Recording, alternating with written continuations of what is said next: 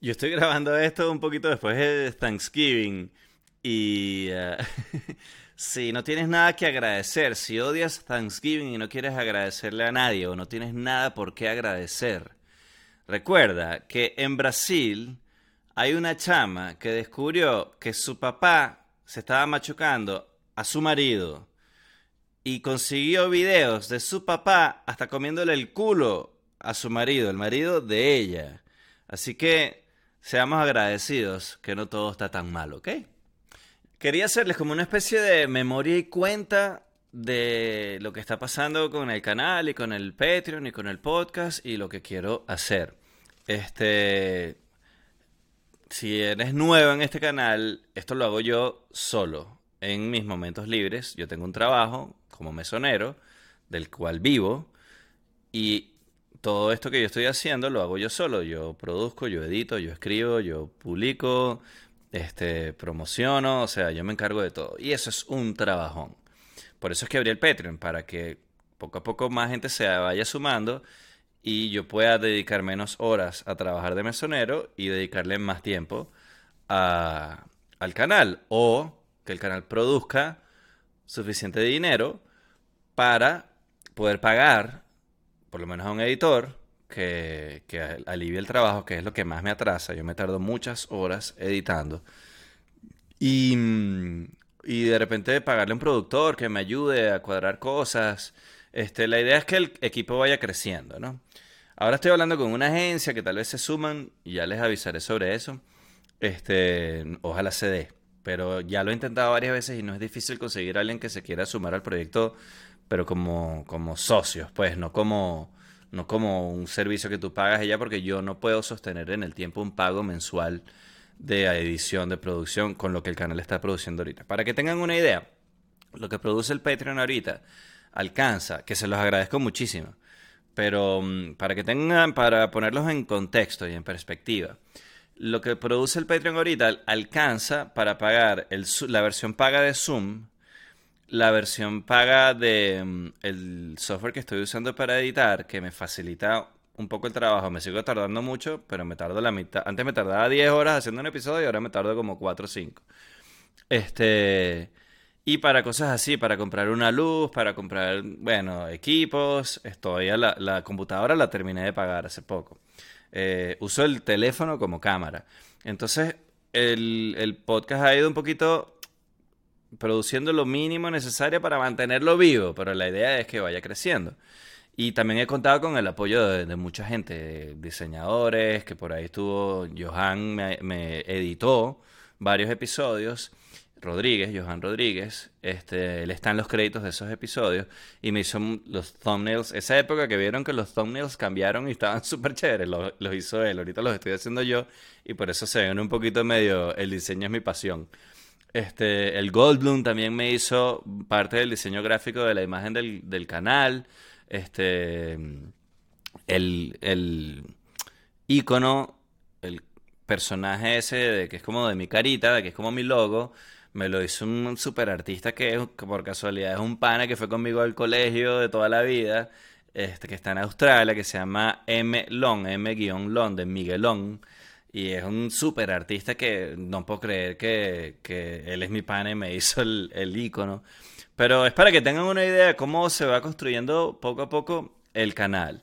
Em, y les quería agradecer a los que están, se han sumado en el Patreon y me han tenido paciencia también y entienden el ritmo en el que yo publico, porque yo la verdad es que decidí no prometer más que voy a publicar un episodio a la semana, porque simplemente no lo puedo hacer solo. Entonces lo que he ido es trabajando en función de mis posibilidades. Y también, además de las ocupaciones y del trabajo y de que, bueno, cuando estoy en mi día libre estoy cansado, quiero descansar. Este, también yo soy, los que vienen siguiendo este canal desde hace rato lo saben porque lo he comentado varias veces, yo soy un procrastinador profesional, o sea, es un problema en mi vida. He hecho terapia, he conseguido en momentos de, en unos momentos he sido como más eficiente trabajando alrededor de esa procrastinación y en otros momentos confieso que me gana la batalla y asumo mi derrota y digo, bueno, mañana lo vuelvo a intentar. Para que tengan una idea, yo creo que yo tengo algo de ¿cómo se dice? AHDA o HDAD, no sé, eh, déficit de atención o algo así. Yo no estoy diagnosticado y quizás estoy exagerando, pero cada vez que leo sobre el tema, lo que describen ahí se parece mucho a lo que yo vivo. Este.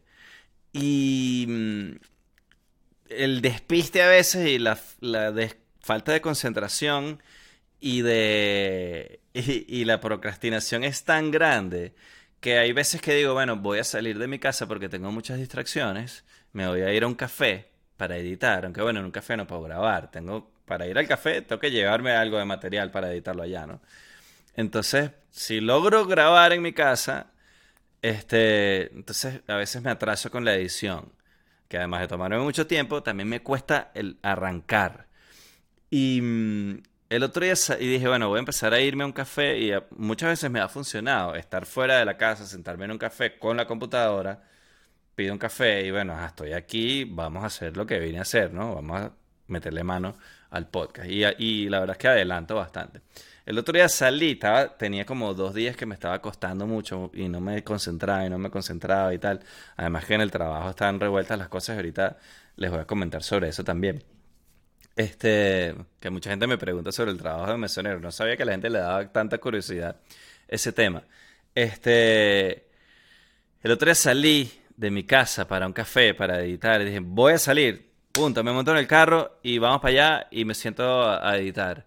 Resulta que en el camino, me estaba parando en el banco, creo. Me di cuenta que salí de mi casa, pero no me llevé la computadora. Así de grave es la, la, falta de concentración y la procrastinación. Pero bueno, ahí vamos echando para adelante poco a poco. Les quiero contar lo que quiero, lo que tengo planeado hacer con el Patreon y con el canal para saber qué opinan ustedes.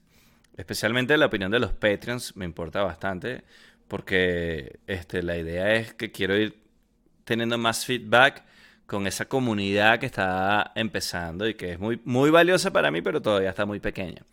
Y se los agradezco muchísimo que sigan ahí, a pesar de que a veces paso dos semanas que no publico, tres semanas, o me atraso, lo que sea. Siempre trato de volver a ponerme al día y, publicar entonces cuando me activo y, y, publicar más.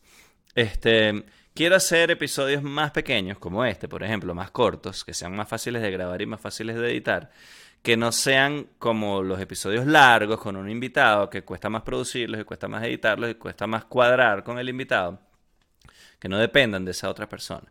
Quiero volver a, hacer episodios como los que yo hacía al principio, que son episodios yo solo, hablando de temas que me interesan y de cosas que quiero compartir y que pienso que a ustedes también les pueden interesar. Em, entonces, la gente que ha llegado en los últimos meses al canal quizá cree que es un canal solo de entrevistas y no, no necesariamente es así.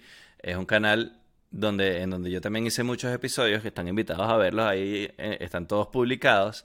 Eh, yo solo, hablando de temas que me interesan. Además así ven cómo ha ido evolucionando el canal. Em, quiero volver a hacer episodios así, voy a tratar de hacer más cortos y publicar con más frecuencia cosas cortas y bueno, al ritmo que vaya pudiendo, haciendo los episodios largos también. Quiero oh, reactivar ese proyecto que ahí les publiqué el piloto a los Patreon, a los que les guste la salsa, les guste la música, quiero hacer un, un, podcast solo de audio sobre salsa. Este, y por eso me trae a la mente los cambios que quiero, estoy pensando hacer en el Patreon y quiero saber qué opinan ustedes. Ahorita hay un nivel de 2 dólares, hay un nivel de 5 dólares y hay un nivel de 20. El nivel de 2 dólares tiene lo básico. Ahorita no hay muchísima diferencia entre el, 2 y el, de 2 y el de 5, más allá de que la gente me quiera apoyar un poquito más. Este, pero siempre que tengo material extra que no publico, se lo publico a los que están en el nivel de 5 dólares para arriba. Y el de 20 dólares, ahí dice básicamente, es gente que de verdad se conecta conmigo y quieren apoyarme más y quieren y, no les mm, no les importa o, o se vacilan aportar 20 dólares mensuales para que yo siga adelante y eso se los agradezco muchísimo. Em, además que uno de mis primeros Patreon, que es Daniel eh, Lara, eh, se metió en ese, en ese nivel y se lo agradezco muchísimo. Entonces, lo que tengo ganas de hacer es crear más contenido y ahora diferenciar mejor esos niveles. Porque quiero y quizás voy a eliminar el de 2 dólares, los que están hasta ahorita, voy a buscar la manera de que los que están hasta ahorita en el de 2 se queden, no hay ningún problema. La única manera de que lo pierdan es que, se, que lo cancelen. Si luego quieren volver a entrar, ese nivel de 2 no va, a no va a existir más. Eso es lo que estoy buscando la manera de hacerlo. Todavía no estoy claro si lo puedo hacer. Este, y entonces quiero, voy a subirlo a 3 dólares ese.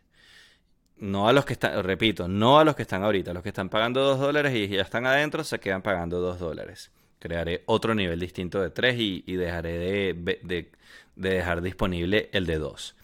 Em, entonces, crear ese de 3 que incluye todo lo que venía incluyendo el de 2. Crear otro para salsa y melado, que así se llama el proyecto de salsa del podcast, que es solo audio que quiero hacer aunque sí, bueno, si consigo la manera de hacerlo video lo haré, pero otra vez es más trabajo y no quiero estar ofreciendo cosas que no puedo cumplir. Por ahora, solo audio. Y entonces, el que quiera solamente salsa y melado, puede entrar solo a salsa y melado por 3 dólares también. Y el que está en el de 5 va a tener salsa y melado y el podcast, este que están viendo ahorita, ya incluido. O sea, va a tener acceso a todo ese contenido. Esa es la diferenciación que quiero hacer. También quiero reactivar una manera de comunicarnos. He hecho pruebas con el Discord, eh, más o menos se activó. Hice un canal de Telegram donde entró más gente de la que yo esperaba. El problema del canal de Telegram es que hay que abrirlo nuevo todos los meses. Hay que cerrar el canal y abrir otro nuevo, porque la idea es que en ese canal de Telegram estén solamente los, que, los Patreons que están activos, porque hay gente que se mete por uno, por dos, por tres meses y se sale. Totalmente comprensible. Pero entonces, bueno, si, si esa persona se salió, ya no debería tener derecho al contenido que los que sí se quedaron y siguen pagando tienen, como el canal de Telegram. Entonces ese canal, cuando si se hace por Telegram, hay que eliminarlo todos los meses y volverlo a crear todos los meses. Entonces todos los que están activos se tienen que meter en el canal nuevo y salirse del otro. Es tedioso, pero bueno, es una manera de comunicarse. La otra manera es Discord, que hay mucha gente le da flojera bajar otra aplicación y tal. Discord es como que la más eficiente en ese sentido, porque además se pueden abrir diferentes canales. Entonces, si tú estás en el de salsa y melado y tú nada más quieres hablar de salsa, puede haber un canal de salsa y melado. Ahorita que hemos publicado muchos episodios sobre guaco eh, y creé una colección ahí en el Patreon que se llama el Guaco Verso, hay un canal en Discord del Guaco Verso. Entonces, los que queremos hablar de guaco, estamos ahí y hay gente que le fastidia el tema y no quieren saber nada de eso. Entonces, hay un canal que es como el lobby, la, panadería de abajo del edificio, donde ahí sí podemos, pasamos todos. Y ahí no se habla específico. Si se va a hablar de guaco, eso se habla en el, episodio, en el canal de guaco. Si se va a hablar de salsa, se habla en el canal de salsa. Y cada quien puede entrar en el que quiera. Y en ese que es como la panadería, ahí podemos hablar. Eso está, todo esto que estamos hablando está creado ahorita. Lo que pasa es que no está muy activo porque no hay mucha gente. Y yo tampoco, yo estoy aprendiendo a usar Discord. Entonces, en esa panadería de abajo es donde se van a hablar cosas generales del Patreon. Se va a hablar de qué invitados estoy cuadrando, con quién he hablado, les voy avisando, mira, hoy grabo con no sé quién, ya grabé, voy a sentar a editar, el episodio ya está publicado, está en pilas, o sea, ahí voy haciendo como que los avisos generales.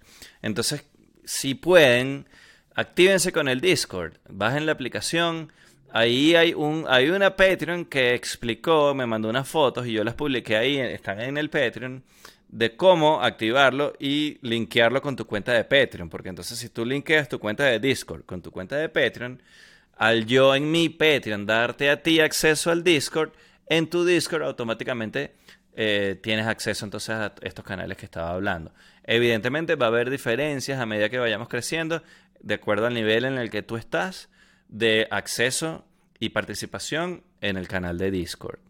Este, eso lo iremos definiendo cuando lleguemos a ese punto en el que haya suficiente gente. Por ahora estoy dando el acceso a todos los que están en Patreon.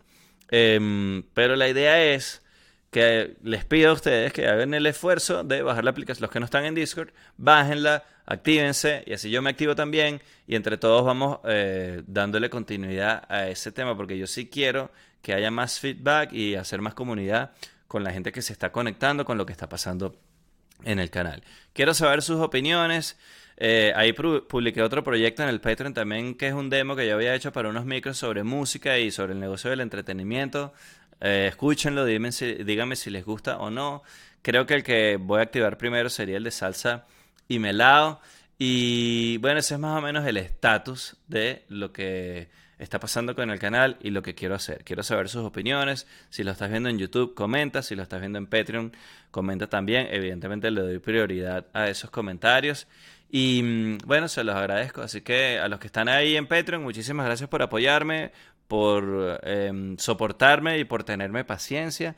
Y a los que están, eh, los que disfrutan del contenido por YouTube, también se los agradezco muchísimo. Si no se pueden inscribir por cualquier razón, yo entiendo, no pasa nada, pero también entiéndanme ustedes cuando yo corto el episodio para dejar una parte exclusiva para el Patreon, es porque, bueno, ahí hay unas personas que están haciendo un esfuerzo económico para apoyar el proyecto y yo les tengo que dar algo a cambio a ellos diferente a lo que ofrezco a las personas que no, apoya, no aportan eh, económicamente para el proyecto, que también son valiosos y se los agradezco, pero son dos grupos distintos y tengo que dar contenido distinto para esos dos grupos. Así que espero que me entiendan. Le agradezco a los Patreon por entender y a los que están en YouTube, así como yo entiendo que ustedes no se pueden meter en el Patreon o no quieren, este, que también es válido, les pido a ustedes que me entiendan a mí que yo tengo que cumplir con esos Patreons que están allí. ¿Ok? Así que así están las cosas en Daniel necesita que lo escuchen. Por cierto, editando, se me olvidó comentar, me di cuenta de que se me olvidó comentar que rodando material, el proyecto que yo hice, el road trip, em, viajando por distintas ciudades de Estados Unidos, rodando por carretera y probando, montándome en sitios a hacer stand-up comedy en inglés, que fue el proyecto con el que yo empecé este Patreon, por cierto. Este mm, también quedó en pausa porque eso, porque me lo estaba editando una persona, esa persona no pudo más. Este, yo me encochiné con el trabajo, más el podcast y bueno, se quedó ahí frío, pero ahí está ese material está ahí y también estoy buscando la manera de retomarlo y de rescatarlo y de publicar como lo había prometido. Y bueno, en este momento un pana está metiéndole mano a lo que pudiera ser el próximo episodio, pero mm, es alguien que lo está haciendo también así de, segunda y no lo tengo claro cuándo lo voy a poder retomar. Pero quiero que sepan que lo tengo por ahí pendiente. De hecho, me gustaría que ustedes eh, opinen y quizás me ayuden a elegir y a priorizar cuáles de los proyectos son los que más les interesa o cuáles son a los que quieren que le dé prioridad. Así que Rodando Material es un proyecto que me disfruté muchísimo, pero yo creo que la gente no le paró mucho, pero yo sí lo quiero terminar de sacar porque a, mí me gustó y quiero compartir eso con la gente.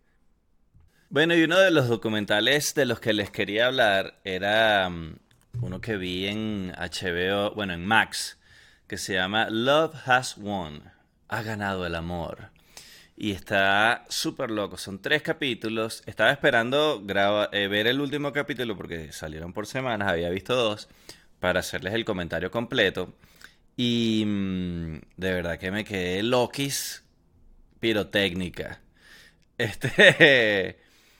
El, para empezar, es esta mujer que es una, era una chama normal y corriente, muy linda, por cierto. Este cuando creció un pelo, parece que era súper bueno en el colegio. Cuando creció un pelo empezó a trabajar en un McDonald's, le iba bien en el McDonald's, pasó a ser gerente y tal. O sea, la chama iba como echando para adelante. Y salió embarazada, tuvo un par de chamos de creo que de dos tipos distintos. Total que un día ella le dio por abandonar a su familia y se desapareció. Y apareció como líder de un culto. Bueno, no, no fue tan así tan rápido, pero no les voy... Eh, hay un poquito de spoiler en esto que voy a hablar eh, de ahora en adelante. Este, pero lo cierto es que ella se juntó con un, ella empezó a buscar en internet y tal. Estamos hablando, eso creo que es más o menos a principios de los 2000 por ahí.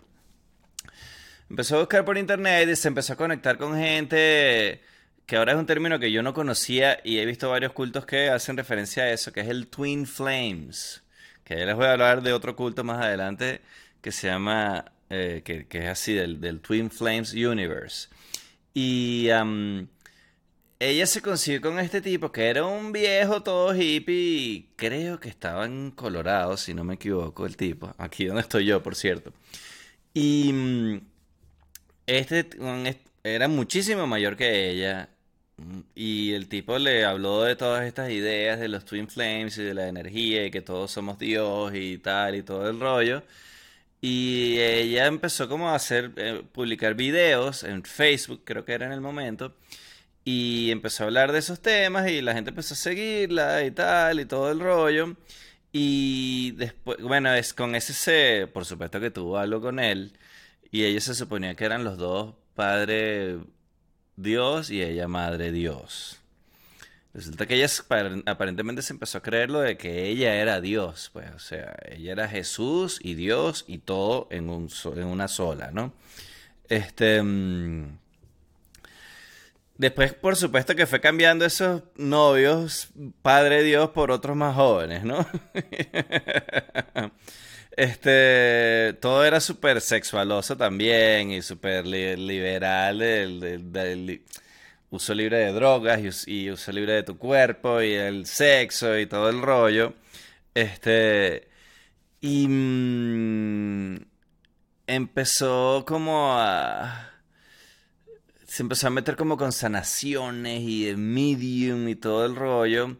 Ahí en el documental salen los, seguidores eh, son por supuesto chamos y chamas jóvenes, aunque no, todos son tan jóvenes, por cierto. Y la descripción, o sea, ellos hablan como si fuera algo totalmente serio y lo que, lo que, las palabras que están diciendo lo que dan es risa, o sea, es un disparate detrás de otro. Ellos hablan de que hay unos galácticos, que no son los del Real Madrid, que este, que son los que les van avisando cuál es el plan y cuál es el todo lo cómo van a salvar el mundo. Y es, tiene como un corcho con un collage de fotos de quiénes son los galácticos, porque ella decía que ella había reencarnado 500 y pico de veces. Este. Y ella decía que había sido Juana de Arco, que ella había sido Marilyn Monroe y que toda esa gente había pasado por el, por el planeta como parte de este plan divino galáctico, ¿no? pero el corcho este que tienen da mucha risa. Aquí les voy a poner una foto de los que lo están viendo en video. Porque son que si Whitney Houston, Marilyn Monroe, Michael Jackson, o sea, puras figuras pop pero entonces, en, en el, que, ya no están vivas. Y en el medio de la vaina está Trump, de repente. O sea, es como jalan y mezclan una vaina con otra. Este, por supuesto que mezclaron con, en esa época estaban las elecciones de Trump, entonces, y era la época de QAnon. Entonces empezaron a mezclar QAnon con el plan de los galácticos. Pero el personaje que más peso tiene en ese corcho y en ese equipo de galácticos es Robin Williams. Entonces cada rato dicen, no, porque Robin me dijo que, mm, que bueno, que nos tenemos que mudar a California, que ya no podemos estar más aquí. Y montaban sus corotas en unos carros y se iban para California. O sea, todos se iban guiando según lo que los galácticos le decían a ella, pero el que más le hablaba, el líder de los galácticos, es Robin Williams. Este, mm, por supuesto que se metieron a vender productos mágicos, a vender sanaciones remotas, este, por un módico precio y empezaron a recaudar mucho dinero. Este, llegó, hasta que llegó un tipo. Entonces ella iba cambiando como el Padre Dios, el chamo de turno que se estaba machucando. Resulta que ahora, mira, se los presento. Este es el Padre Dios ahora. Este, hasta que apareció uno que incluso a los seguidores les parecía, este tipo está loco. Que había estado preso, tenía un grillete electrónico y todo, un malandro.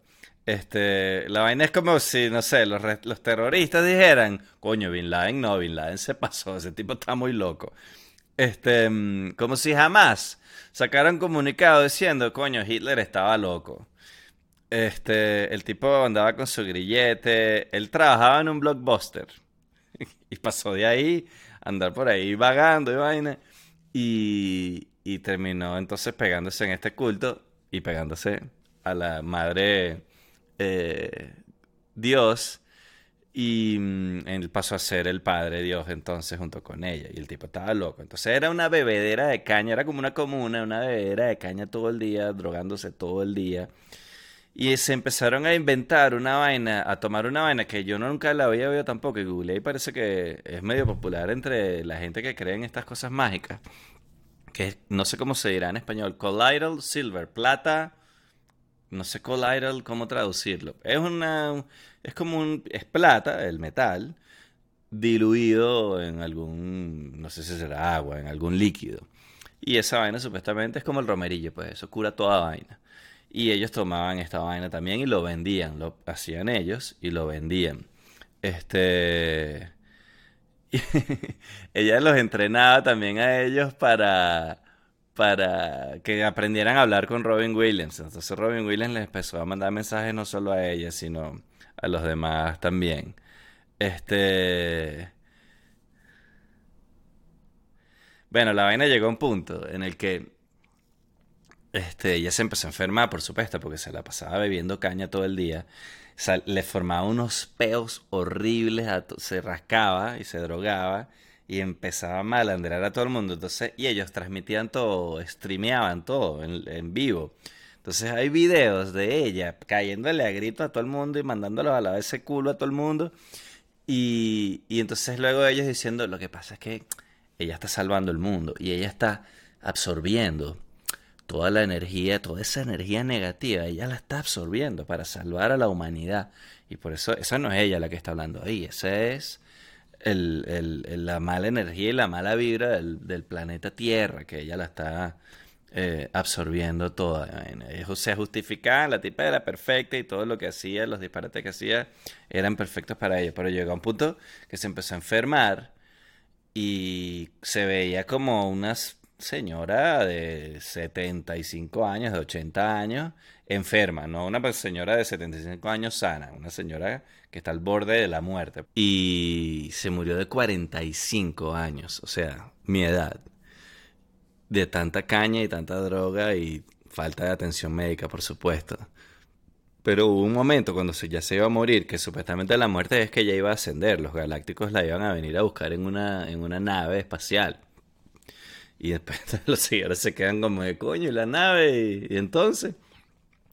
Y ellos después de que se murió, ella estaban como. terminaron en Oregon, en un hotel. Y la metían en, una, en un jacuzzi, una vaina. Y se murió. Y pasa, ellos pasaron, creo que más de. pasaron como dos semanas cargando con ese muerto. Ahí primero ahí en el hotel. Y literalmente cargando con el muerto. Y después la montaron en un carro y rodaron cruzaron cinco estados con el muerto en el carro o la muerta, y que eso creo que es un delito.